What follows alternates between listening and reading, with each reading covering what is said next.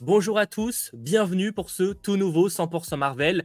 Quel plaisir de vous retrouver après, mine de rien, quasiment deux mois d'absence du côté de l'émission. Alors certes, on a eu le spécial anniversaire qui était très très cool en compagnie de belles personnes en direct, mais c'est vrai que bah, le dernier live, c'était mine de rien le bilan de cette quatrième phase euh, de Marvel. En tout cas, bah, très heureux de vous retrouver, de relancer un petit peu la machine. On va essayer d'être un petit peu plus régulier. On va en parler euh, dans quelques instants par rapport aux différentes actus. Mais évidemment, pour m'accompagner, eh bien, on a euh, Landry. Comment vas-tu? Ça va très très bien. Ça fait, euh, bah, comme tu l'as dit, ça fait longtemps qu'on ne s'est pas retrouvé. Il manquait un petit truc, il manquait un petit quelque chose et de se retrouver, bah là, pour parler d'un film Marvel, ok, mais là, euh, tous les trois avec Sacha à la régie, c'est le bonheur, donc je suis très content d'être là. J'avoue que là, cet après-midi, bah, je préparais l'émission, forcément, je préparais les images, les news, etc. Et ça faisait bizarre de préparer ça et de relancer un petit peu la chose de manière très, très, très traditionnelle. Sachant que donc pour ce live 100% Marvel, vous aurez à la fois une partie analyse et théorie de Ant-Man et la Guêpe, Quantumania, évidemment c'est quand même la sortie euh, du moment. Mais on reviendra aussi au début de ce live sur les actualités qu'il ne fallait pas manquer ces euh, derniers jours et dernières semaines, notamment par rapport à une nouvelle série d'annoncés par rapport à une série renouvelée. Alors, ça commence un peu plus à dater, mais on va en parler. Et évidemment, les annonces faites par euh, Kevin Feige par rapport aux séries Disney. Au niveau des choses qu'on va évoquer, bah, c'est tout simplement le retour de l'Eb de Bugle. Parce que pour le coup, lui, il y a moyen que ça fasse plus de deux mois qu'il n'y ait pas eu. Hein. Du coup, jingle. I want Spider-Man!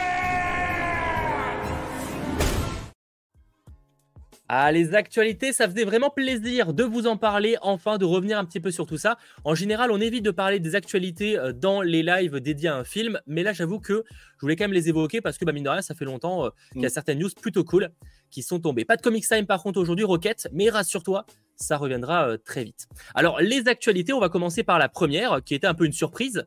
On revient en novembre 2021. Je ne sais pas si tu te rappelles, on avait fait un live à l'occasion d'ailleurs, avec la sortie de la dernière série de Marvel Télévision, entité qui n'existe plus aujourd'hui, et qui est donc en fait une série euh, d'animation qui est un peu dans la ligne de ce qui avait pu être proposé avec Modoc. Donc la série Hitmonkey, qui était sortie en novembre 2021 en France, eh bien, surprise générale, il y a maintenant euh, quelques semaines, la série a été renouvelée pour une seconde saison. C'est euh, incongru, très, enfin, c'est vrai que c'était étrange parce qu'en plus il y avait l'idée de faire une sorte de crossover avec d'autres séries, notamment Modoc comme C'est ça, en fait à l'origine euh, c'était donc euh, dans les projets de Marvel Télévision, une entité qui n'existe plus aujourd'hui, qui a pu produire toutes les séries Marvel en fait qui existaient avant Disney+. Et donc dans le lot en fait ils avaient prévu de faire quatre séries d'animation. Et toutes ces quatre séries devaient se rejoindre avec un crossover comme c'était le cas avec euh, la série Defenders du côté de Netflix qui avait fait un crossover des différentes séries dédiées. Et c'était le projet avec Modoc, Hitmonkey et deux autres projets, notamment Dazzler, etc. Sauf que dans le cas d'Hitmonkey, bah, en fait, étonnamment, la série a été renouvelée alors qu'on pensait que ça serait resté dans les limbes, etc. Alors, à noter tout de même dans le cas de Hitmonkey que la seconde saison n'aura plus le logo Marvel au-dessus de son logo. Donc, mine de rien, en fait, c'est qu'ils vont un peu s'émanciper du côté Marvel. C'est mm. quand même l'une des grosses nouveautés. Donc, il n'est pas impossible que du coup, on n'évoque peut-être pas la série dans un 100% Marvel, parce que finalement, s'il n'y a plus vraiment de Marvel, ça n'a pas vraiment sa place, on va dire, sur cette chaîne. Même si la première saison était très cool, on l'avait plutôt encensé à l'époque. Ouais, c'était plutôt, c'était très intéressant. Mais en vrai, c'est pas dérangeant le fait qu'il n'y ait plus la mention Marvel parce qu'en réalité, si je me souviens bien, il y avait, ouais, il y avait pas de, il y avait pas de référence. Là où Modoc, bah, t'avais du Iron Man, du Wonder Man, etc. Donc c'était plus logique. C'est là où, par exemple, c'est que tu avais évoqué, toi, je disais, oh, bah, ça serait cool qu'on renouvelle Modoc du coup, parce que s'ils auraient voulu renouveler Hitmonkey, je dirais dans le cas de Modoc, le problème entre guillemets, c'est surtout que bah, c'est une série qui est quand même très estampillée Marvel, mine de rien, même si c'est pas connecté au Marvel Cinematic Universe. Euh, bah, il y avait Iron Man, il y avait plein de références à tout l'univers Marvel. Modoc vivait dans un monde avec des Avengers. Alors que dans le cas d'Idmonkey, effectivement, euh, tu mets pas le logo Marvel, tu avais zéro connexion, je crois. Peut-être oui, peut-être eu un easter egg à vérifier, mais ça s'arrête vraiment là, quoi. Donc, euh. ouais. Mais en vrai, c'est cool parce que, bah, comme tu l'as dit tout à l'heure, en vrai, la, série, elle était très intéressante. C'est un personnage qui est pas forcément, en tout cas, j'ai pas l'impression d'être très connu du, du grand public. Donc, l'évoquer en animation comme ça, si la série avait bien marché de base, et qui se sont dit bah vas-y faisons une saison 2 et enlevons le logo Marvel ça ne me dérange absolument pas. Euh, comme tu l'as dit c'est pas pour autant qu'on en parlera dans un 100% Marvel mais ce n'est pas pour autant qu'on n'en parlera pas euh, de toute façon. Donc c'est ça va être plutôt sympa. Et la saison 1 était très bonne. Je ne me souviens plus de comment elle finit mais je me semble il me semble qu'elle euh, qu'elle finissait bah, sur une potentielle saison 2 avec le retour enfin le, je sais même plus comment les, personnages s'appellent, mais le singe et son, son fantôme qui se rejoignaient. Donc en vrai, ça peut être très. très Pour la, la, seconde saison, là où la première s'était déroulée au Japon, la, première, la prochaine va se dérouler à New York. Du coup, on change complètement de décor, ce qui est plutôt pas mal. Et alors, pour euh, un petit peu décrire pour ceux qui seraient complètement passés à côté, bah, du coup, vu qu'il y a une saison 2, en vrai, allez-y, quoi, parce qu'il y a encore plus ce côté où vous n'aurez pas l'impression d'avoir une série euh, inachevée, si je peux dire. Mm. C'est une série donc très trash, etc. C'est drôle, hein, on va pas se mentir, mais c'est un peu, ouais, c'est un peu trash et un peu gore par moment. Et c'est en fait, en gros, l'histoire d'un d'un tueur à gages qui est tué, si je dis pas de bêtises, et qui euh, passe réincarne, mais en partie, facile, c'est un peu une sorte de réincarnation auprès d'un singe, entre guillemets, c'est un peu d'ailleurs comme ça. Euh, c'est plus complexe, mais c'est un peu dans, ces vibes-là, en fait. Du coup, il y a un singe qui va devenir un tueur accompagné d'un fantôme, d'un tueur à gage en fait. C'est un peu un délire comme ça. C'est ça, parce que du coup le singe en fait, euh, je crois que toute sa famille va être euh, tuée et donc pour les venger, il va être accompagné de ce fantôme qui va le guider afin de, bah, de se manger, tout simplement. C'est un peu mieux dit comme ça, mais c'est l'idée, effectivement. C'est un peu ça. Donc vraiment, enfin du coup, ouais, Hitmonkey, euh, n'hésitez pas.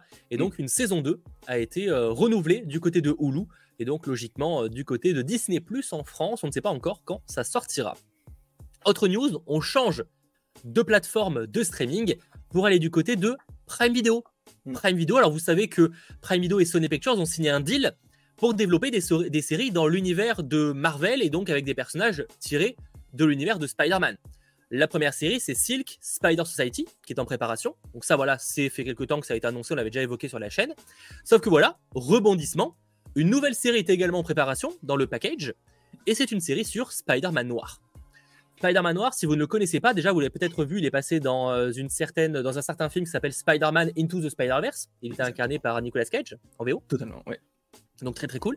Et c'est en gros une version plus âgée de, Peter Parker qui vit en fait dans les années 30 à New York. Donc on est sur un truc un peu polar noir. Mm. C'est là où c'est super intéressant, c'est plus sur le ton qu'a le programme, plus que le personnage uniquement en lui-même. Et donc de ce que l'on sait notamment de Variety, cette série se déroulerait dans son propre univers. Euh, le personnage principal en fait ne serait pas Peter Parker pour le coup on serait bien sur un Spider-Man noir, mais pas forcément Peter Parker. Et, euh, donc voilà, euh, sachant que derrière euh, donc la série, on a des personnes qui ont bossé sur un certain Spider-Man Into the Spider-Verse du coup.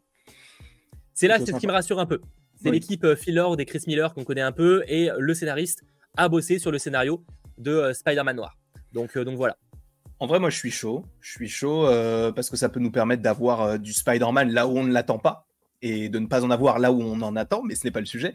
Non, mais c'est cool parce que du coup, ça va permettre de développer plus, bah, peut-être une autre facette de Spider-Man qu'on connaît pas forcément en live action. Euh, oui, on a eu Into the Spider-Verse, oui, dans les séries d'animation, je me souviens même qu'il y avait une sorte de, de, mini euh, arc dans la série euh, des, années 2010 de Spider-Man, Ultimate Spider-Man, où justement il traversait le multivers et il rencontrait plusieurs Spider-Man, et notamment celui bah, Spider-Man noir, qui est très, un très bon épisode par ailleurs.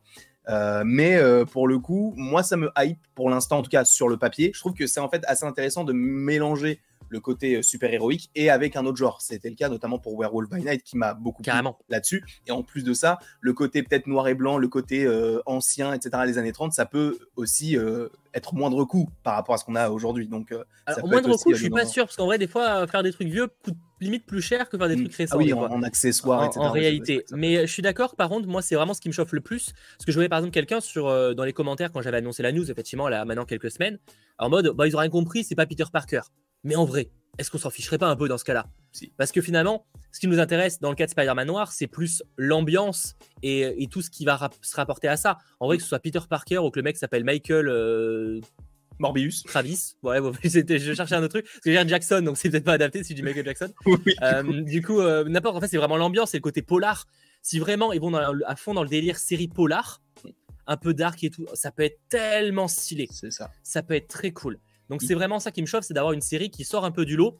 Et même si elle n'est pas connectée au reste de l'univers, en vrai, on s'en fiche. Parce que si vraiment ils vont à fond dans le côté polar noir, ça peut être trop cool. Et alors, il y a sûrement d'autres récits euh, bien meilleurs du côté de Spider-Man Noir. Mais il y a ce comics-là, Spider-Man Noir euh, Crépuscule à Babylone. Vous devrez le trouver assez facilement, je pense, en magasin. Et là, par exemple, c'était un peu un côté à la Indiana Jones, il vit une aventure, etc. Et donc, pour découvrir Spider-Man Noir, ça peut être un des récits. Il y en a sûrement d'autres très très bons aussi, mais j'avoue que j'ai lu que celui-là de mon côté. Voilà. Mhm. Mais en tout cas, je vous le recommande et, euh, parce qu'il était très sympathique. Et j'avoue que moi, personnellement, ouais, c'est un projet qui me chauffe. Étonnamment, les projets qui me chauffent le plus du côté de Marvel Sony sont sur Prime Video avec Silk. Et plus que ceux au cinéma, malheureusement, ce qui est quand même le comble, quoi. Genre, euh, c'est un peu triste. Et tu te demandes en fait qui, qui est à la tête de Sony à ce moment-là, parce que les, les projets qu'ils font en série, ils peuvent les faire en film, et les films qu'ils font, ils peuvent les faire en série. Donc euh, c'est un peu bizarre, mais bon, euh, ou ne pas les faire du tout. Mais, euh, mais non, non, c'est cool qu'ils évoquent ça parce que ça, ça, ça, fait du bien, du coup, de, comme tu l'as dit, d'évoquer un autre Spider-Man parce qu'on connaît bien Peter Parker, on connaît même maintenant Miles Morales, alors pas encore en live action, mais on espère qu'il arrivera un jour. Mais c'est cool aussi d'évoquer les différentes itérations du personnage et là, en plus de le mêler à. Ben, un univers noir, un petit peu comme le jeu de vidéo Elle est noire, tu vois, c'est un, un, côté ah, un peu bah, c'est un, polar, hein, ça c'est clairement, bien sûr. Donc ce côté-là, moi j'aime beaucoup, et avec Spider-Man, ça peut être très sympa. Je suis assez d'accord, et je vois, bah, mais ça va vraiment arriver ces projets-là, c'est une question qu'on pourrait se poser. Euh, après, je tendance à, l'espérer. Je vais peut-être être positif de ce côté-là, mais finalement, il y a quand même Prime Video qui est impliqué. On sent que les deals se sont un peu euh, renouvelés, etc. Il y a quand même une vraie équipe qui bosse dessus. On a des scénaristes. Donc, j'aurais tendance à dire que ça devrait pouvoir euh, sortir. Donc, j'ai envie de croiser les doigts. Maintenant, à voir évidemment si ça pourra réellement sortir.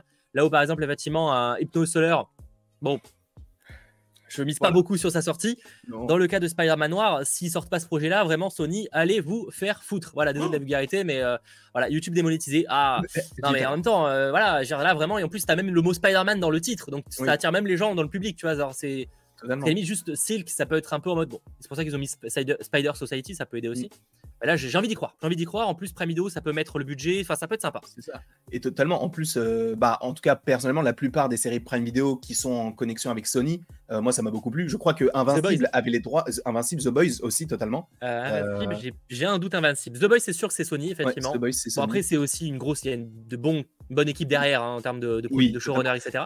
Et, comme tu l'as dit, s'il y a les, les mecs de Into the Spider-Verse qui travaillent aussi sur le projet, ça peut être pas forcément gage de qualité parce que ça peut varier d'un projet oui, ils ont fait des trucs moins bien, déjà quelque chose. Ils connaissent déjà la, base du perso parce qu'ils l'ont déjà utilisé. Oui. Donc ça c'est et, dans Spider man le personnage de de Spider-Man noir dans Into the Spider-Verse c'était bien, très court évidemment, mais euh, il n'avait pas un gros rôle. Mais il montrait qu'ils avaient peut-être compris le perso et que ça pourrait mm. être intéressant pour cette histoire-là. On verra. En tout cas, euh, ça sera un des projets qui pourra peut-être sortir prochainement. Autre news que vous voulez évoquer par rapport à Kevin Feige, cette fois on, dit, on se dirige vers Disney Plus et Marvel Studios avec donc un petit peu le bordel. Alors vous le savez, euh, on est quand même passé en 2021 de 5 séries, si je dis pas de mm. bêtises, à 2022 avec uniquement 3 séries. Alors certes, on a eu deux specials et euh, I Am Groot, donc ça compense un peu, mais finalement on a senti une baisse. Et là, l'année 2023, tout semble indiquer qu'on aura deux, voire une troisième avec de la chance, troisième série maximum. Ouais. Donc c'est vrai qu'on peut se poser la question de comment évolue. Eh bien en fait, ça a été confirmé, il y avait des rumeurs qui parlaient un peu de la chose.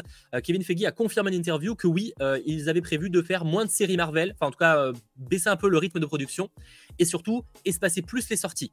Là où par exemple effectivement en 2021, on avait eu, bah, je sais pas s'il y en a qui se rappellent, parce que c'était à l'ancienne, hein, c'était les premiers 100% Marvel, mais on avait enchaîné avec une semaine d'écart, WandaVision, Falcon, et je crois que c'était genre quelques semaines, 3-4 semaines, un mois max je pense, qui séparaient Loki. Donc vraiment, en, un trimestre, on a vu trois séries Marvel. C'était, euh, ça s'est beaucoup calmé après, mais là vraiment, c'était très intense cette période-là. Et, on sent qu'ils veulent baisser, et ça a été confirmé effectivement. Ils vont baisser à la fois le nombre de productions et espacer les sorties pour qu'il y en ait un peu moins. Je pense qu'on va petit à petit se diriger vers trois séries euh, maximum par an, à mon avis. Je pense qu'en vrai, la, bonne décision, même si euh, pour moi, tu peux faire de la, de la quantité tant qu'il y a de la qualité derrière, ce serait deux séries live, une série animation par an. Ouais. Ça, je trouve un bon compromis. Mm. Après, c'est variable parce que par exemple, euh, bah, la série Daredevil Born Again, c'est beaucoup d'épisodes. Donc, euh, ça, genre, mm. ça va être un peu plus compliqué, on va dire. Et encore, pour moi, ce serait euh, la bonne stratégie deux séries live, une série d'animation et un special par an, à peu près. Tu vois. Mais tu vois, tu, bah, tu parlais vite fait de Daredevil Born Again. Le fait de privilégier la qualité à la quantité, ça m'étonnerait même pas que la, prochaine Comic Con ou quoi que ce soit, ils se disent Ah bah en fait, au final, cette série aura tant d'épisodes et du coup, on aura moins, tu vois. Parce que 18, c'est cool, mais comme on l'avait déjà dit je ne sais pas combien de fois, c'était très bien d'avoir 6 épisodes, très bon, plutôt que 18. Alors, justement, par rapport à Daredevil Born Again, on a du nouveau aussi. Euh, en fait, euh, c'est par rapport à la, manière dont les épisodes seront découpés. Euh, c'est vrai que des fois, jusqu'à présent, on avait souvent l'impression, quand même, ça dépend des séries évidemment, chez qui était moins comme ça, que c'était un gros film découpé en épisodes. Mhm. C'est un peu l'impression, et c'est souvent, c'est vrai que maintenant, surtout grâce à Netflix et HBO, on a de plus en plus de séries qui sont en fait des films coupés en parties. Dire, euh, les, grosses séries, c'est souvent comme ça. Et apparemment, euh, du côté de Marvel et de Disney, ils veulent se diriger un peu plus, sous un, ça dépendra des séries évidemment, sous un format épisodique. Dans le cas d'Ardeville Born Again, en fait, ils ont envie d'avoir des épisodes qui ont un début et une fin. Et la cité comme exemple, exemple ah, Star Trek, je vais y arriver. Euh, donc c'est vrai qu'avec des épisodes qui sont peut-être connectés entre eux, il y a parfois une trame scénaristique qui les relie, mais en fait, c'est quand même une enquête finalement par épisode. Comme le peut le faire, moi je cite souvent l'exemple de NCIS parce que je trouve que c'est vraiment l'exemple de, série où c'est un épisode, une enquête, etc.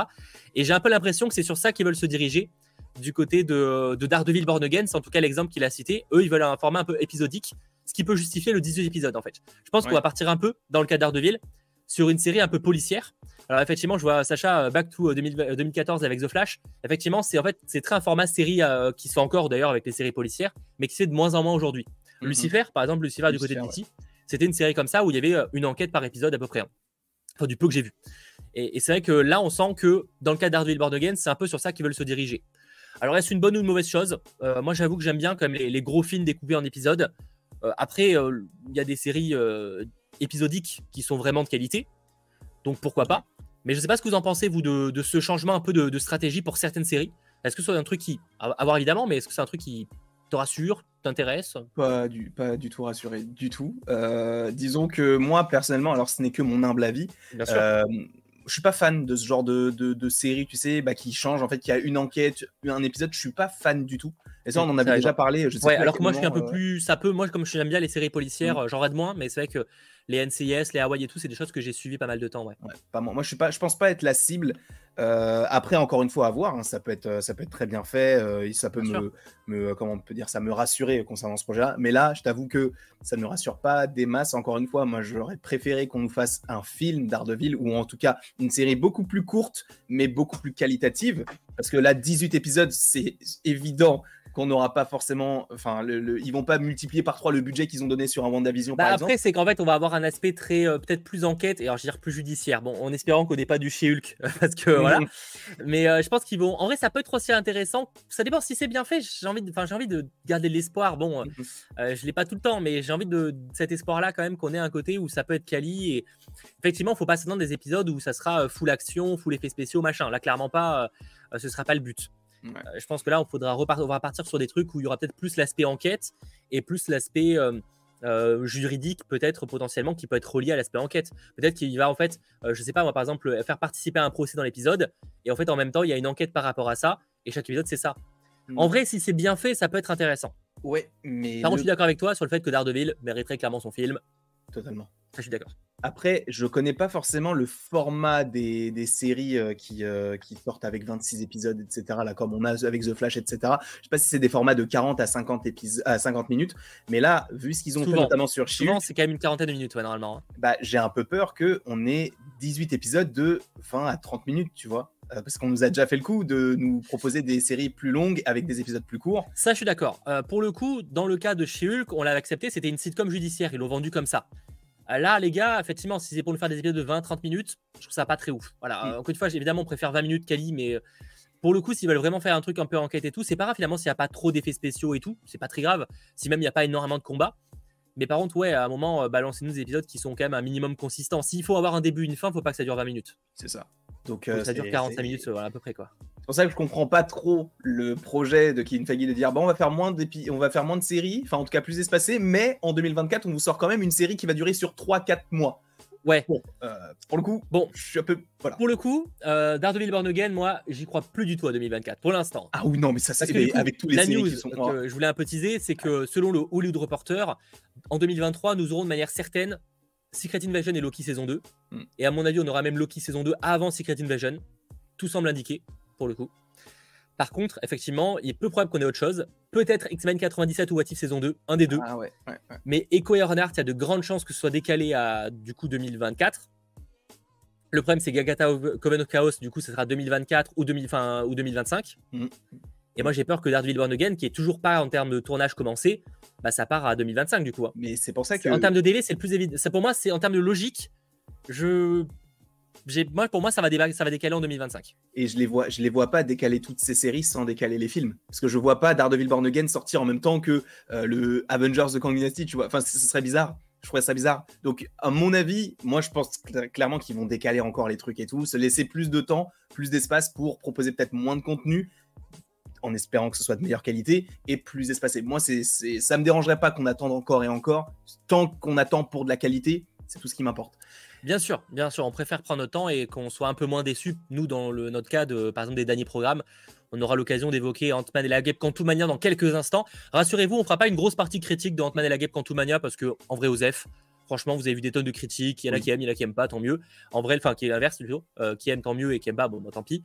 Mais on va plus repartir sur la partie analyse et, théorie du, film. Mais on en parle dans, quelques instants. En tout cas, ouais, on verra ça du côté des décalages, etc. Sachant qu'effectivement, dans l'une des news, la dernière de ce soir, on a quand même pas mal parlé de news, mais en même temps, ça faisait longtemps qu'on n'avait pas parlé d'actu, donc ça fait du bien aussi. par rapport du coup au film The Marvels. Oui. Le film The Marvels est du coup reporté. Il devait sortir en juillet 2023 et il est décalé à novembre. Alors, plusieurs choses à noter. Euh, bon, ça peut, ça pique un peu peut-être, mais en réalité, je trouve que c'est plutôt une bonne chose d'avoir quand même un dernier Marvel sur la fin d'année, finalement, comme ça a été le cas avec Black Panther. Surtout que à l'origine, euh, comme il y avait, c'est fait à la base euh, octobre-novembre, c'était la période où il devait sortir le film Blade. Sauf qu'il a été décalé à 2024. Voilà. Et le problème, c'est que dans le cas donc de, de film, si on avait The Marvel qui sortait en juillet, on n'aurait pas eu de film Marvel entre juillet et mai 2024, si j'ai pas de bêtises. Parce que le prochain film Marvel après The Marvel, c'est euh, Captain America 4. Et lui, était prévu en mai 2024. Donc quasiment un an, je crois que c'est 9 mois d'ailleurs comme ça, sans Marvel au cinéma.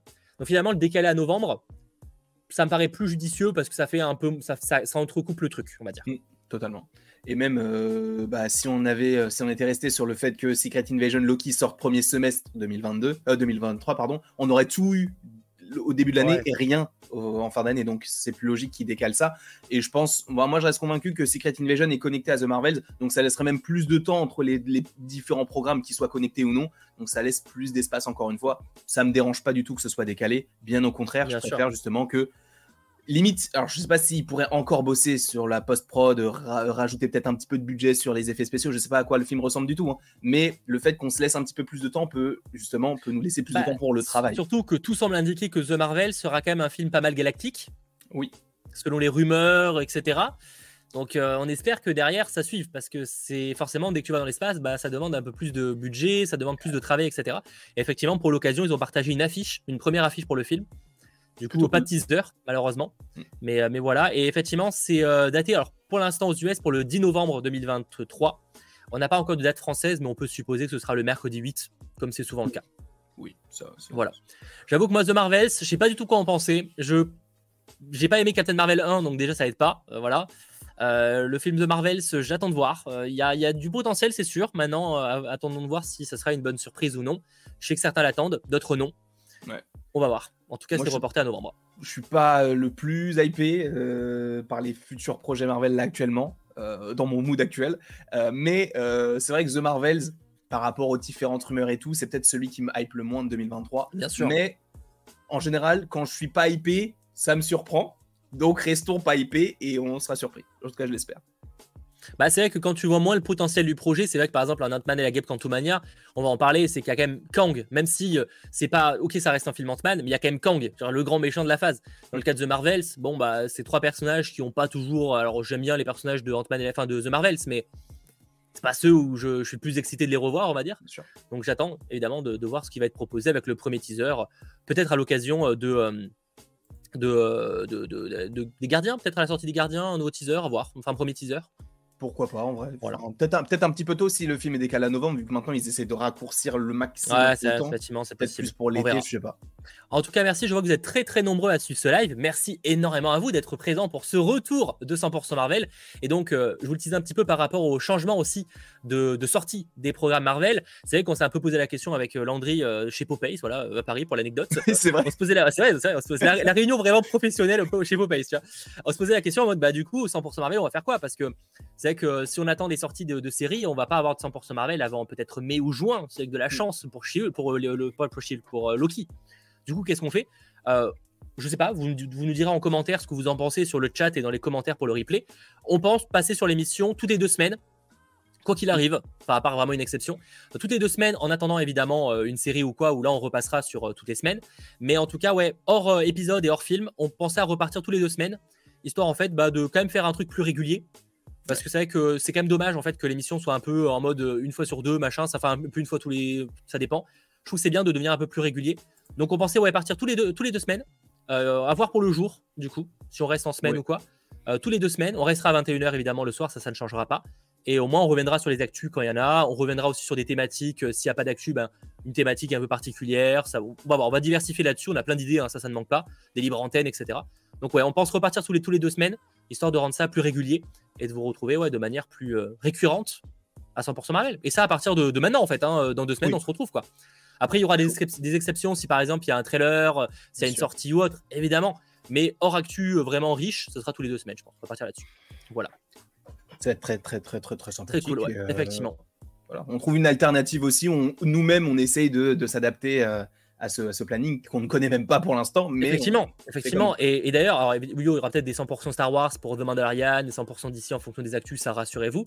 Euh, mais il y a aussi, je voulais euh, le préciser, si vous avez des, idées pour améliorer cette émission, que ce soit euh, dans, la, dans le fond ou dans la forme, et là je parle de 100% Marvel hein, précisément, si vous avez des idées, voilà, que ça peut être dans l'aspect technique, que ça peut être dans le fond d'émission, des idées, bah, n'hésitez pas à nous en faire part en, en commentaire notamment, parce que là sur le chat ça va pas être très pratique en live, mais en commentaire, c'est intéressant d'avoir vos avis, etc., sur comment on peut faire évoluer l'émission.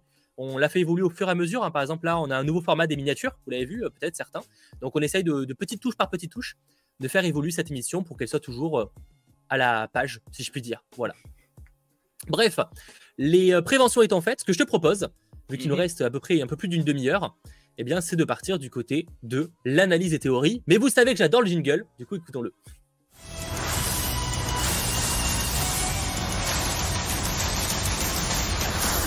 Ah là là là là. Et en plus, ça fait longtemps là ce jingle. Maintenant, j'y réfléchis. Ça fait longtemps. Et en plus, c'est le, euh, c'est le, logo de Ant-Man et la Guêpe. Donc, c'est totalement dans le, dans le thème. Effectivement, c'est pas du tout du coup volontaire, hein, évidemment, mais effectivement, c'est complètement dans le thème. Nous allons parler de Ant-Man et la Guêpe, Quantumania. Je le rappelle là, non pas de Comic Time, mais rassurez-vous, on va essayer de refaire ça très très vite. Juste, j'ai pas eu trop l'occasion de lire beaucoup de choses ces derniers temps. Et là, on va se concentrer sur Ant-Man et la Guêpe, Quantumania, mais dans deux semaines, au retour du Comics Time, promis. Donc, Ant-Man et la Guêpe Quantumania, nouveau film Marvel à être sorti, premier film de cette cinquième phase de Marvel. Mm. Mine de rien, ça, c'est quand même un rôle très important. Oui, ça, Et en plus de ça, ça présente un peu plus, vous l'avez déjà vu dans Loki, le grand méchant de cet arc multiversel, Kang, incarné par Jonathan Majors. Alors, c'est un film qui a énormément divisé. Je crois que, effectivement, c'est un des premiers films, enfin, en tout cas, c'est le premier film Marvel à avoir autant divisé la partie presse, critique, etc., et la partie grand public.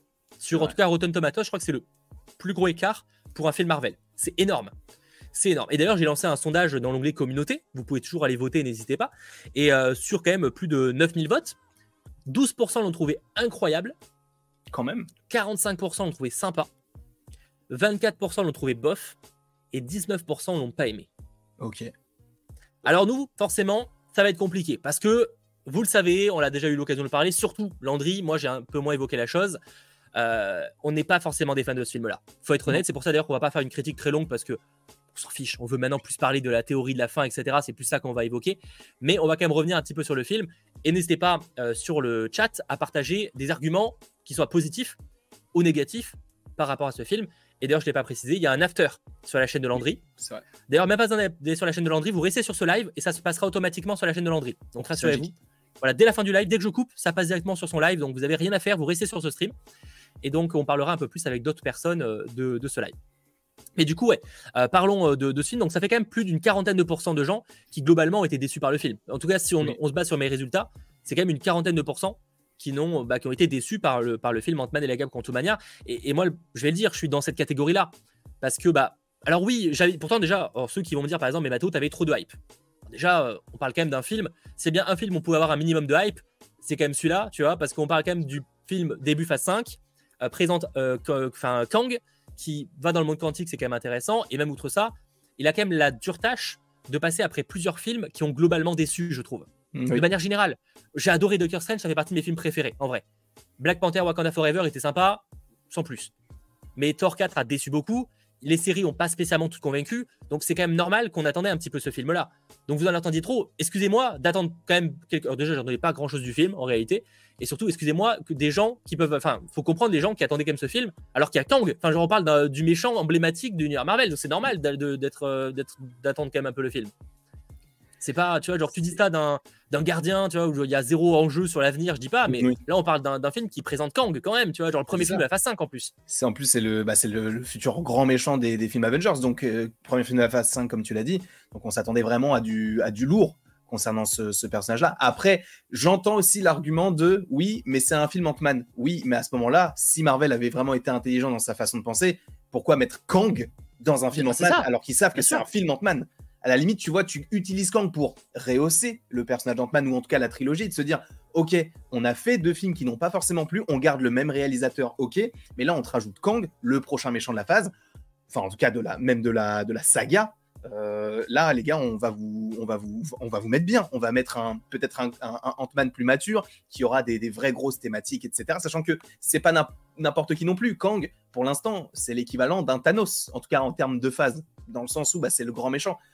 Donc, c'était cool de l'introduire dans ce, film-là parce que ça pouvait que rehausser le film Ant-Man et la guêpe Quantumania puisque les deux premiers films n'étaient pas forcément incroyables. Et je vais réutiliser ce que j'avais déjà dit et c'est ce qui me pose problème dans cette trilogie-là, c'est que les films Ant-Man ne sont que des catalyseurs pour des trucs plus gros. C'est-à-dire que Ant-Man 1 teasait Civil War, Ant-Man 2 teasait le monde quantique pour Endgame, là Ant-Man Quantumania te tease Avengers The Kang Dynasty.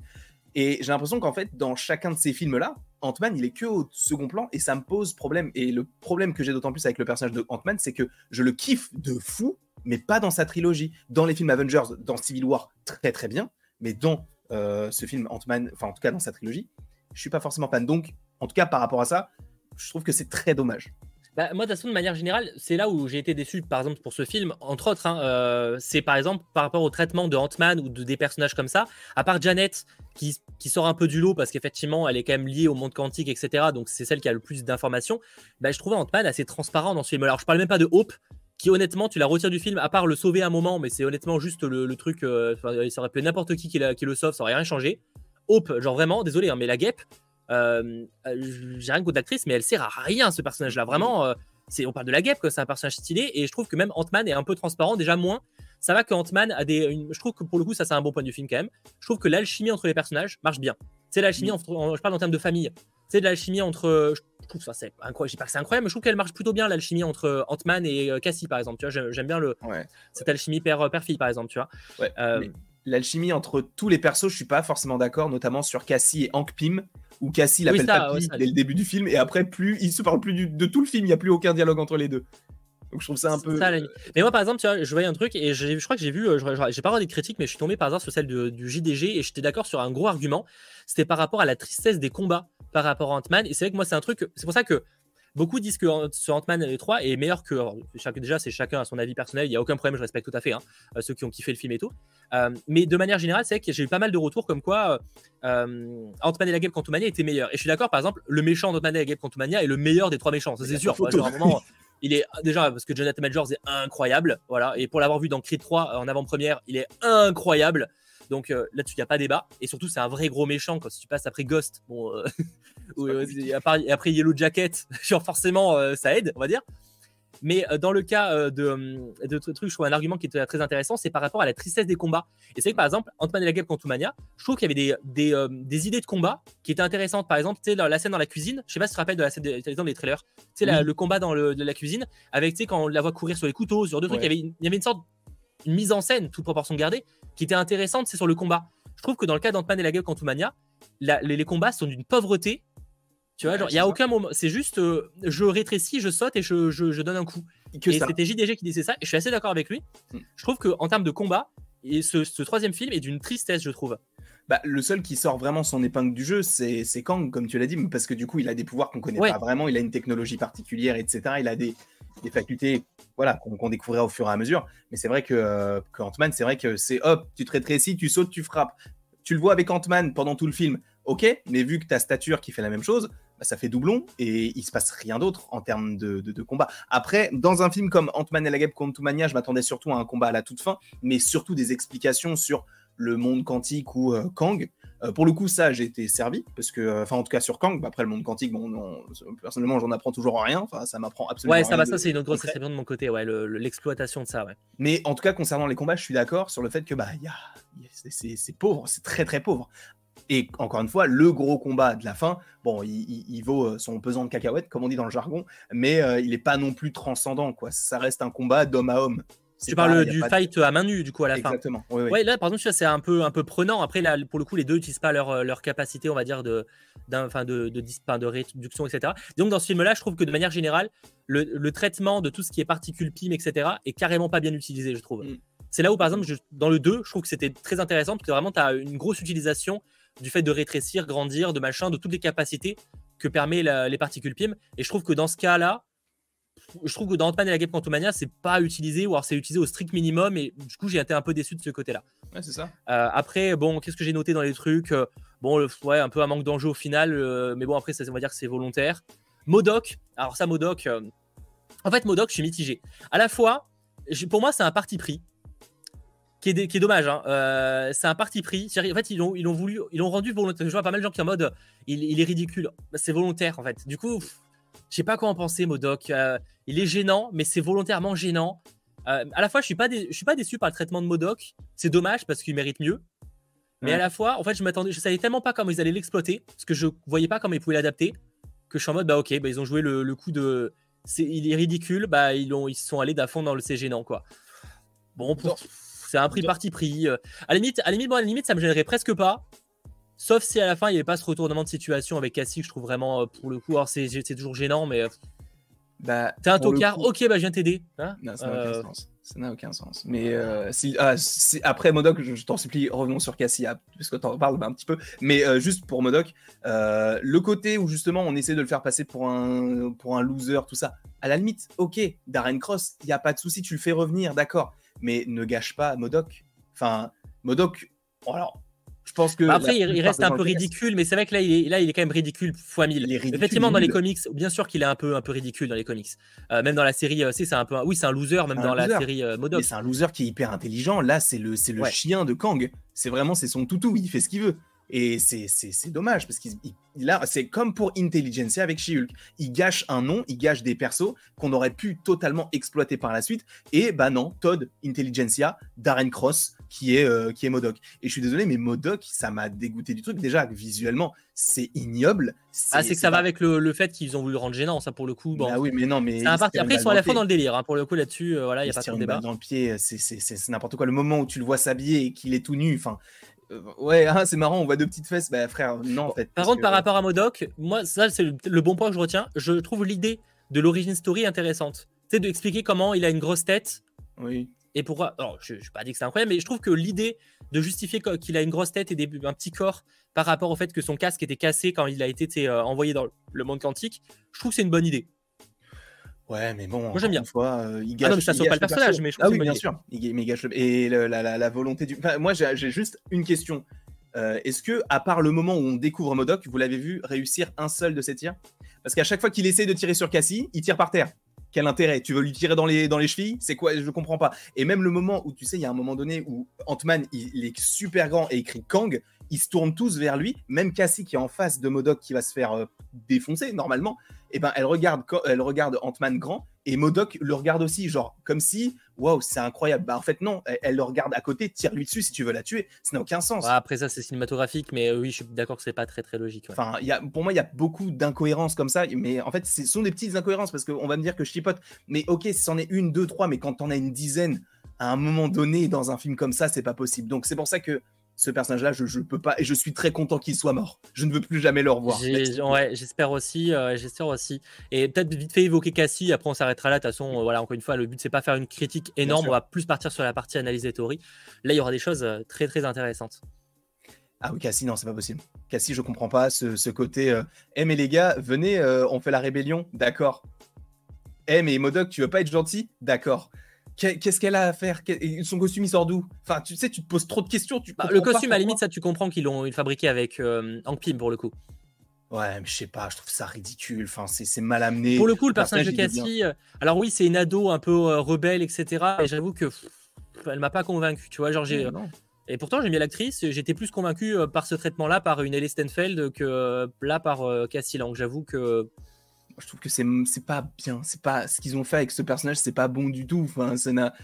J'arrive même pas à m'attacher au personnage. Elle a les mêmes facultés qu'Ant-Man. Je la préférais quand elle était toute petite. Enfin, euh, alors que là, tu lui, tu lui donnes de vrais enjeux entre guillemets. Et là, boum. Ah, mais du coup, on va faire ça, on va faire ci, on va faire ça. Ah bah tout se passe comme prévu. Ah bah venez, on rentre tous dans, dans notre monde de, de, manière magique parce que Janet, elle a créé un portail interdimensionnel qui nous fait ramener comme par magie chez nous.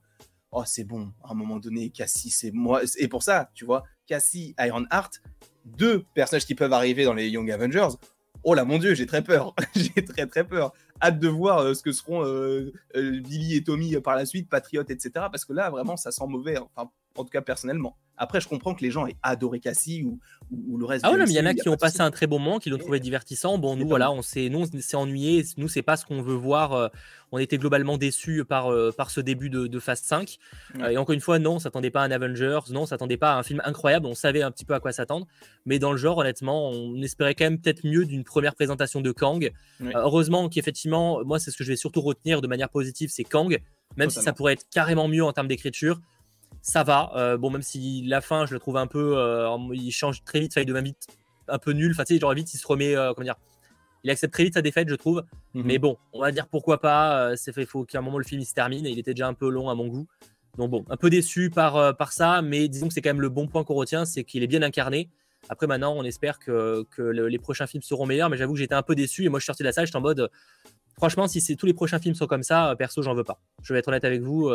tu sais, je me souviens, euh, je sais pas si toi tu t'en souviens, mais quand on a regardé, quand on a fini le film, puisqu'il faut savoir que Mathéo était devant moi, on s'est regardé, on n'a même pas dit un seul mot. On s'est juste regardé et on a, en fait, on a compris que c'était pas. Bah, nous, c'est pas ce qu'on veut. Après, il y en a qui ont kiffé, tant mieux. Et encore une fois, euh, au contraire, c'est tant mieux pour vous. Vous avez passé un bon moment, pas nous. Bah, on verra, on verra bien si les gardiens nous, euh, nous, nous replaient un peu plus. On a déjà plus d'espoir, notamment par la Real. On verra après pour les, les prochains opus, etc., etc. Voilà. Mais en vrai, globalement, je vois que sur pas mal d'arguments, quand même, les gens sont d'accord. Après, c'est plus que certains ont été moins dérangés par ça que d'autres mm. et euh, ont plus passé un bon moment. On n'a pas parlé de l'aspect effets spéciaux, parce que ça, pour le coup, ça divise beaucoup. J'ai vu des gens qui trouvaient ça incroyable. Bah, ok, je vous avoue que euh, personnellement, nous, euh, peut-être qu'on n'a pas eu de chance au Grand Rex, on n'a pas les bonnes conditions, mais nous, au Grand Rex, il y a des moments où vraiment, en fait, moi, j'ai pas réussi à rentrer dans l'univers à cause de ça souvent. Mm. Vraiment, il y a des moments où je trouvais que le, fond vert était en mode santé qui mettait du flou derrière pour pas qu'on voit. Je trouvais ça vraiment pas beau et j'ai J'étais pas mal déçu, peut-être pas tout le temps, ça dépend, mais il y a des moments vraiment j'ai trouvé ça vraiment moche. Et même au niveau des, apparemment décors, apparemment c'était joli. Bon, ok. et au niveau des décors, euh, pas forcément effets spéciaux, mais ça faisait carton pâte. Hein, j'y croyais pas du tout. Enfin, t'avais vraiment l'impression qu'ils étaient, euh, comme tu le dis, sur un fond vert et que et, tout, et, et sachant, n'était pas vrai. juste pour contrer un argument, parce que certains me diront, mais Mathéo, en même temps, euh, c'est forcément normal qu'il y ait du fond vert. On est dans un monde, enfin quantique, etc. Je suis d'accord avec vous, mais honnêtement, ils ont, oui, mais Star Wars ou les Gardiens de la Galaxie l'ont fait. Alors c'est pas le monde quantique, mais il reste que c'est finalement un univers un peu spatial qu'ils nous ont proposé là. Enfin, c'est un peu le même genre. Hein. Et, finalement, je veux dire, Star Wars et les Gardiens, ils ont réussi à le faire, que ça soit, soit pas moche, à mon goût en tout cas. Donc, euh, si eux ils ont réussi, je vois pas pourquoi euh, Ant-Man n'aurait pas réussi en fait. Voilà, voilà. Même si évidemment, c'est pas exactement la même chose. Star Wars, c'était pas le meilleur exemple, parce que Star Wars, effectivement, ils vont pas faire une forêt, c'est un peu bizarre. Mais euh, si des films ont réussi à le faire, je vois pas pourquoi là, ils auraient pas réussi. Mm. Bref, ça reste en tout cas un avis. Je sais que tout le monde sera pas du même, mais le principal, c'est pour ceux qui ont kiffé, bah, d'avoir passé un bon moment, tout simplement. Totalement. Bon, Restons dans cette partie analyse et théorie, mais justement, théorisons. Parlons un petit peu de tout ça. Alors, j'avoue, je pense que ça va d'être expédié parce que c'est pas le plus intéressant. Euh, par rapport à, nos personnages que sont Ant-Man euh, et toute la famille euh, Pym, Scott, machin là. Mhm. Qu'est-ce qu'on en pense un petit peu de l'avenir de ces personnages-là? Bon, en dehors peut-être des Young Avengers pour Cassie. Bah, Vous attendez quoi un petit peu de ces personnages? Bon après, c'est peut dire qu'ils ont vraiment pas d'avancée ou presque pas entre le début et la fin. Donc bon. En vrai, je pense que Ant-Man, on le reverra dans, dans les films Avengers euh, et qui va possiblement les, leur donner des. Oui, Hop aussi. Et en vrai, je pense que Michael Douglas, pas spécialement, enfin, Hank Pym, pas spécialement, parce que je vois pas ce qu'il pourrait donner. Par contre, Janet, sachant qu'elle en connaît, enfin, elle sait des choses sur lui, euh, même si on les a maintenant, on les sait nous, euh, ça peut être assez intéressant de mieux analyser les futurs Kang qui vont arriver. et donc, Ant-Man et Janet, en partie, puissent bah, être d'une bonne aide concernant l'arrivée de cette dynastie des Kang. Mais après, pour le reste, je vois pas ce que ça peut donner parce qu'on te dit oui, alors peut-être qu'on aura un Ant-Man 4. Bah, si c'est pour que ce soit la même chose, je vois pas l'intérêt personnellement. Mais après, peut-être que ce sera très bien. Mais je pense que Ant-Man et toute la petite clique là, on les verra soit dans les Young Avengers, comme tu l'as dit pour Cassie, ou dans les Avengers tout court, dans euh, le film. Oui. Euh, c'est vrai que ça peut être intéressant quand même que le fait qu'ils aient déjà affronté un Kang, peut-être qu'ils pourront apporter leur expertise aux Avengers notamment. Totalement. Pour le coup, euh, c'est vrai que ça va être même intéressant d'avoir Scott dans ce rôle-là, parce que finalement, Scott, il a toujours un peu le côté vanneur dans, le, mm. dans les films. Et là, peut-être qu'il aurait le, truc de bah, j'ai déjà affronté un Kang, euh, c'est pas facile, voilà à quoi il ressemble. Totalement. Et ça pourrait peut-être lui rajouter une autre maturité. Bien sûr. On dirait que bah, vu qu'il l'a déjà affronté, euh, vu qu'il sait ce qu'il aurait pu perdre, il, il, connaît la puissance de ce personnage-là. Et si en plus il y en a une multitude, ça va être très compliqué pour lui. Là, ça peut être plutôt intéressant de voir comment est-ce qu'il va évoluer. Mais sans ça, bah en vrai, non, en vrai, moi je le vois que revenir dans euh, le prochain film Avengers. Ah oui, donc clairement, pour l'instant, euh, je vois pas trop dans, quoi il pourrait avoir sa place. À moins que ce soit un caméo, effectivement, je vois pas trop, il pourrait avoir sa place. Surtout que lui, euh, contrairement aux autres, il est vraiment sur la côte ouest. Il est vraiment San Francisco et il y a quasiment rien qui se passe à San Francisco. Alors il y a, il ah, mais c'est Los Angeles, donc euh, effectivement. Ouais. Ou ah, quoique, bah, il y a Shang-Chi qui se passe en Californie en partie. ah, bah, Shang-Chi, c'est San Francisco carrément même. Hein. Oui, du coup, mais je, je vois pas Shang-Chi et Ant-Man. Enfin, après, on sait pas, hein, mais c'est possible. Mais je sais pas. Ouais, non. après, on sait que ça serait le duo improbable, mais on vrai qui sait. Oui, ils ont déjà fait pire. Bon, malgré tout, s'il y a bien un truc qu'on va parler, évidemment, c'est Kang. Et c'est euh, deux scènes post-crédit. Ça, c'est quelque chose qui reste beaucoup en tête. Hein, euh, forcément, euh, je voyais beaucoup de gens qui ont kiffé le film qui sortaient en principal argument les scènes post-crédit. Bon, ça, c'est un débat. Mais en tout cas, effectivement, c'est des scènes qui sont quand même très cool et qui, sur le papier, donnent envie. Notamment, on parle peut-être la deuxième, hein, parce que la, peut-être la deuxième révèle moins de trucs que la première. Donc la deuxième par rapport à Loki. Alors, pour rappel, si vous l'avez pas vu ou oublié, pourquoi pas on y voit dans cette scène euh, le personnage euh, de Victor Timely, donc en fait qui est un Kang alternatif, un variant de Kang dans les années euh, vers le 20e siècle, je crois, que comme ça, en tout cas dans le passé. Et on y, donc il est en train de présenter une, invention, un délire comme ça. Et là, on y voit en fait Loki et Mobius, qui du coup sont en mode bah, c'est lui. Alors Mobius comprend pas trop. Et t'as Loki qui est en mode euh, un petit peu inquiet. Tu sens qu'il sait que c'est une menace et qu'il faut se méfier de ce personnage-là. Donc ça tease évidemment la, seconde saison de Loki. Et on peut supposer que c'est peut-être même une scène de la seconde saison de Loki. Il y a des chances. fort possible. Moi, par contre, il y a un truc que j'ai pas compris.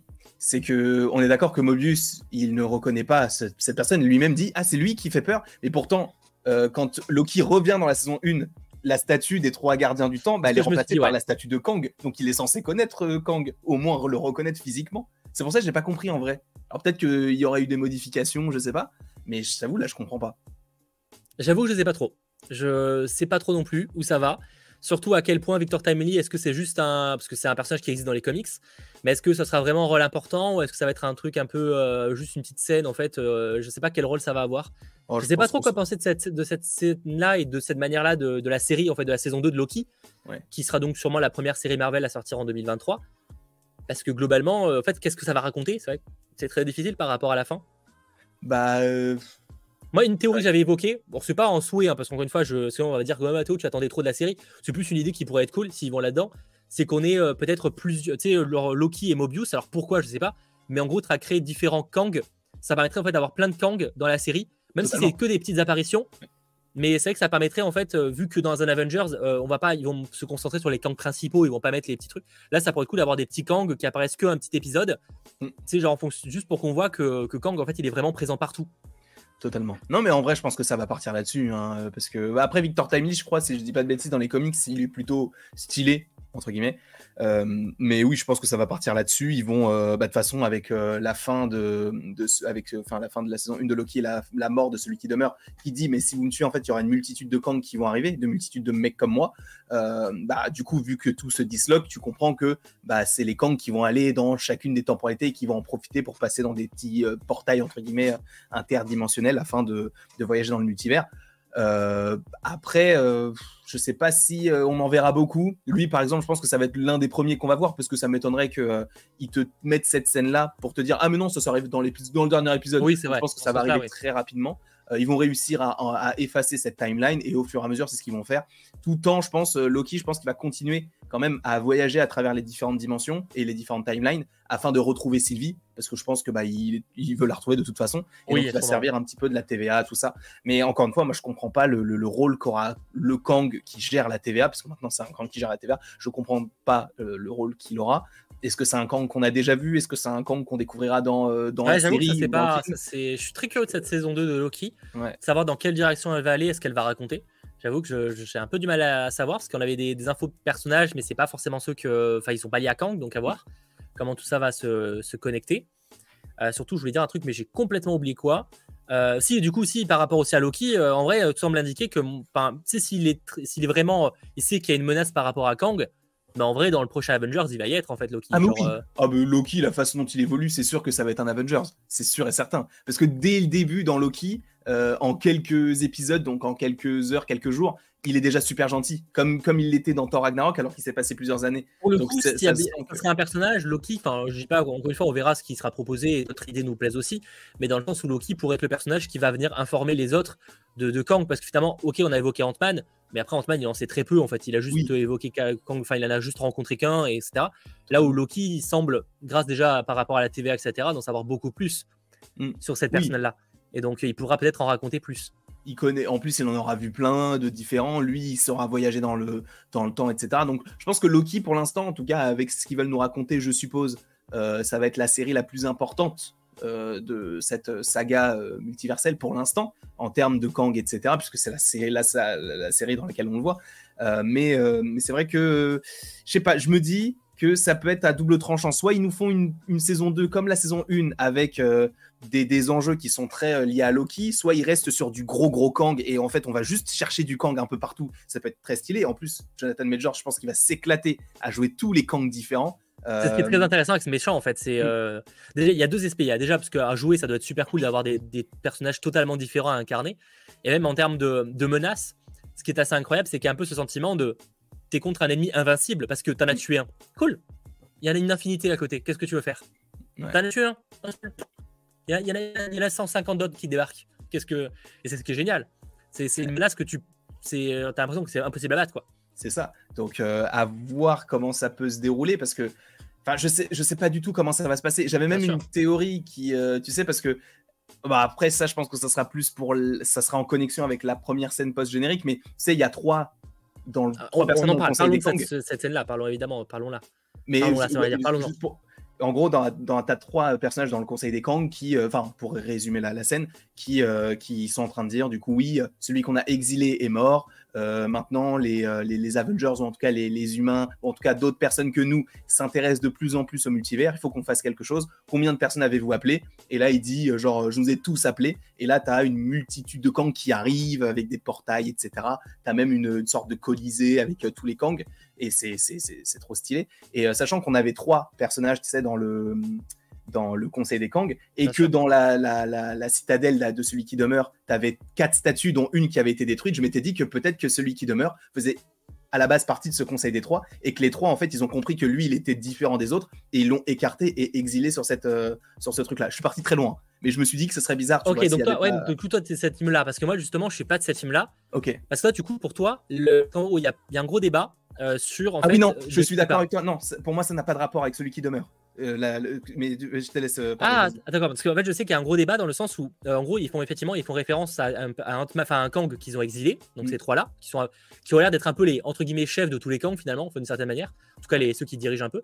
Et effectivement, il y a un gros débat sur est-ce qu'il faut référence, enfin, un gros débat. Pour moi, il n'y a pas débat, mais pour certains, oui, qu'il faut référence au Kang en fait qu'on a vu dans Loki, ou est-ce qu'il faut référence au Kang de le Conquérant pour moi, le plus logique serait Kang le Conquérant déjà par rapport à la série, mais surtout parce que pour moi, de ce que je comprends, ça reste mon interprétation des choses, mais je sais que certains la partagent aussi, c'est qu'en fait, la série Loki, le, celui qui demeure du coup, en fait, à ce moment-là, c'était le seul Kang existant.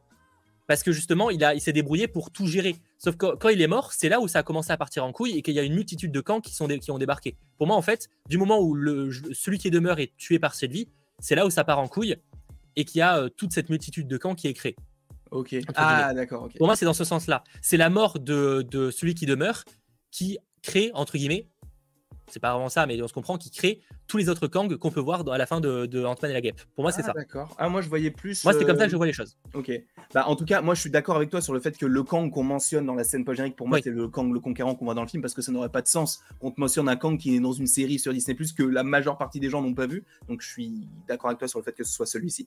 Mais je reste convaincu que, en fait, ils n'ont pas été créés maintenant, ils ont, ils ont toujours existé, mais euh, justement, ils profitaient de ce flux éternel temporel. Mais maintenant que celui qui le gérait, entre guillemets, est mort et que ça a créé plein de, variations, parce qu'en plus, tu le vois, le flux éternel temporel dans la scène post-générique, là où je me suis dit, bah en fait, c'est juste que ça les a pas créés, mais ça les a juste fait se rassembler, parce que là, en fait, ça commence à partir un petit peu en cacahuète pour rester. moi, qui ne pouvaient pas sortir du flux, ils pouvaient pas sortir de leur flux, par exemple. C'est ça. Et je voyais plus ça dans ce sens-là, parce que je. Après, c'est possible que ce soit totalement ta théorie. les, deux se, suivent, les deux se suivent, effectivement. je trouverais les deux très cool en vrai, mais euh, je partirais plus en tout cas de mon côté dans le sens où je me dirais, c'est celui qui demeure qui, quand il est mort, a dit oui, il y aurait une, multitude de Kang, mais c'est pas ça qui a créé les différents Kang. C'est juste que ça a ouvert la porte à plein d'autres parce que même, tu sais, quand il évoque euh, le fait qu'il y a eu des guerres multiverselles, il évoque que tous les Kang se sont affrontés les uns avec les autres et que c'est lui qui a dit les gars, moi je vais créer le, flux éternel temporel et je vais tout euh, gérer. Mais maintenant qu'il n'y a plus personne à gérer, bah, tous les Kang sont sortis. Ça se débat, ça se débat. En tout cas, pour nous, il fait pas référence à celui qui, enfin, ils font pas référence à celui qui demeure. C'est en tout cas nous, c'est là où on est d'accord au moins de, manière certaine. Après, il faudra voir euh, comment tout ça va s'expliquer. Ça va pas être facile. Mm. Tout ce qui va être un peu particulier, c'est que à première vue, alors on va avoir Kang là dans Loki. Puis, finalement, on, va avoir, on aura enchaîné Kang quand même dans peu de programmes assez rapidement. Mais là, en fait, pour l'année 2023, fin 2023 et 2024, à première vue, on l'aura pas. quoi. Donc, à moins qu'ils nous le mettent peut-être début dans les 4 fantastiques, début 2025, à la limite, ça y a des chances. Hmm. Euh, par contre, justement, petite connexion avec les 4 fantastiques, c'est quelqu'un qui m'a envoyé ça sur Twitter, je l'avais pas du tout capté. Mais tu sais, quand ils arrivent euh, dans le Colisée, ils arrivent avec une sorte de portail qui se lève comme ça, et c'est le même portail que euh, Mister Fantastic. Bah, justement, pour moi, ouais, mais pour moi, c'est juste. ça pourrait même être un peu le truc à la Loki, même si Loki c'est dans l'autre sens, visiblement. Parce que pour moi, en fait, t'es sûr que le portail il s'ouvre d'en haut vers le bas la, même chose, il, arrive comme ça. Pour moi, c'est plus esthétique, c'est pas. Je pense qu'on a eu la même personne qui a envoyé ça. pour moi, c'est plus esthétique que vraiment une, un lien. Ah, moi, je me, suis dit, ah, vu que les deux, ils sont de la même famille, en vrai, ça pourrait être trop stylé qu'il ait déjà affronté, je dis n'importe quoi, tu vois, où ils se sont déjà rencontrés et qu'il a volé sa technologie et qu'il l'a réutilisé. Mais euh, je sais pas, je me suis dit, ça peut, enfin, par rapport à ce qu'on m'a envoyé, je trouvais ça trop stylé de me dire, ah, mais ok, c'est connecté à ça. Mais bon, peut-être que ce sera pas du tout même évoqué, et euh, pourquoi pas, tu vois. Mais euh, c'est vrai que j'avais, enfin, on m'avait notifié ça. Ouais, je vois aussi des, gens, effectivement, c'est une question qui était pas mal de fois revenue, qui aurait un Kang Skrull dans la scène. Ah. Euh, alors déjà, ça fait, je sais pas si c'est vraiment un Kang Skrull. le Kang Skrull, moi je l'ai pas vu. Est-ce qu'après, est-ce qu'il y en a un qui est un peu Kang Squelette par exemple? Oui, mais lui fait référence aux comics. Oui, c'est le dernier, mais il fait référence à la même, au même screen dans les comics. Après, pour moi, s'il y a un Kang Skrull, c'est possible, parce qu'en soit c'est une multitude de Kang, donc tu as toutes les possibilités qui existent. Hmm. Mais c'est plus pour moi un Easter egg, plus qu'une référence à Secret Invasion. Honnêtement, je vois pas Kang dans un, dans un Secret Invasion. Hmm. Ça n'a rien à foutre là. Enfin, genre, oh, non, non. Et en plus, la, partie Secret Invasion, etc., ça va être un, autre, un autre arc peut-être plus terrestre. Mm. Donc je vois pas pourquoi euh, Kang y serait, ce serait bizarre. Pour le coup, euh... vaut, mieux laisser les trucs euh, les uns, euh, enfin laisser la, Terre avec la Terre, laisser le multivers avec le multivers, et Les, moutons seront bien gardés. Et d'ailleurs, il y a aussi un autre Easter egg parce que alors, je crois que c'est un variant de Kang qui s'appelle Monsieur Griffon, qui a qui a en costume en fait, enfin il a juste un costume classique et tu le vois au fond, euh, je sais pas ce qu'il donnerait, je sais pas si on le reverrait. Ouais, parce que là, là, je pense à un Easter egg, après est-ce qu'il aura un vrai rôle? Parce que les, les trois principaux, il y a Ram, euh, Ramatut, je crois, je suis mm. pas sûr de la prononciation, mais c'est ça. Et l'un c'est probablement Immortus, ou en tout cas c'est le plus important. Ah c'est lui, ouais. Et après l'autre, l'autre est à débat, euh, ça peut être Scarlett. oui, Centurion. Centurion, ça peut être ça. Mais il y a un débat sur le troisième. En tout mm. cas, c'est une version plus futuriste. Et en plus, euh, tu sais, sur son costume, euh, moi, enfin, je, sais pas si ça a une connexion, mais euh, tu vois que, tu sais, il y a, un petit liseré lumineux qui est fait, enfin, selon moi, totalement référence au flux éternel temporel, puisque c'est la même couleur. Je sais ah, pas s'il a un lien justement avec ça. Une connexion, par, enfin, que ce soit le, le, le, pattern qui revienne un peu, mm. possible. Mais euh, ouais, moi je reste convaincu qu'au début étaient quatre et du coup ils ont exilé celui qui demeure et après ils parlaient de. C'est une idée euh, intéressante. c'est une idée intéressante. En tout cas, il y a un vrai sujet à explorer et c'est vrai que cette partie-là, si elle est vraiment au cœur de The Kang Dynasty, euh, c'est qu'on l'avait évoqué, mais ça fait longtemps quand ils avaient annoncé The Kang Dynasty, dans le sens où on le voyait un peu comme un Infinity War de notre côté, The Kang Dynasty, dans l'aspect où ça pourrait être un film qui soit plus centré sur le méchant que les Avengers par exemple. Totalement. Et c'est vrai que là, vu le potentiel, s'ils font un truc un peu plus centré sur Kang, ça peut être super intéressant. Mm. Et en plus de ça, je pense pas que Kang, on le reverrait que dans ce film-là, dans, Avengers. Je pense qu'il restera même dans, euh, dans, dans, Secret Wars. Alors de quelle manière, je ne sais pas. Mais c'est parce que dans le film Ant-Man et la Guêpe, il te mentionne qu'il y a des incursions et qu'il veut éviter les mm. incursions. Et du coup, vu que c'est le propre, c'est le sujet même de. Euh, bah, s'il arrête, si Kang il, il, meurt à la fin de The Kang Dynasty, ça paraîtrait un peu dommage quand même. Mm. Tu vois. Bah, même si c'est pas une partie 1 une partie 2. Euh, bon, à voir, à voir comment c'est géré, s'il n'y a pas une nouvelle menace qui va se créer par rapport à ça, s'il n'y en a pas qu'un seul à la fin qui reste, pour que le combat soit un peu, un peu correct. Je, ça, j'avoue que c'est difficile à imaginer, parce que Secret c'est tellement en fait euh, large comme, euh, comme truc, on a du mal à imaginer ça au cinéma pour pas que ça devienne le bordel. Mais bon, on en reparlera en temps voulu. Ça en a le temps avant 2026, voire même 2027 à mon avis. Oui. D'ici que ce projet sorte. Voilà. Bon, il y a sûrement d'autres choses qu'on aurait pu évoquer, hein, évidemment, par rapport à ce Ant-Man et la Guêpe Quantumania. Euh, on aura, je pense, l'occasion d'en parler dans deux semaines, parce que dans deux semaines, il n'y aura pas une nouvelle série, un nouveau film, donc euh, on reviendra peut-être sur ces choses-là un peu plus de manière reposée, quand justement euh, tout le monde aura peut-être vu le film, même si c'est déjà très nombreux à l'avoir vu et à regarder ce live, donc merci énormément à vous. Et d'ailleurs, si ce n'est pas déjà fait, eh bien, n'hésitez pas à lâcher un petit pouce vers le haut, voilà, pour fêter, on va dire, le retour de 100% Marvel. Je rappelle que l'idée est donc de reprendre cette émission toutes les deux semaines pour commencer, en dehors évidemment des films ou des séries. Merci en tout cas à toi d'avoir été présent. Bah avec plaisir, merci à toi, merci à Sacha, merci au chat. Merci Sacha à la régie, merci à vous d'avoir été euh, présent. Je rappelle que cette émission est proposée en replay avec un chapitrage presque détaillé dès le lendemain, mais également en version podcast sur les différentes plateformes de podcast, Spotify, Deezer, etc. Donc merci beaucoup à vous et à dans quelques instants ou à dans deux semaines pour un prochain 100% Marvel. Allez, ciao tout le monde.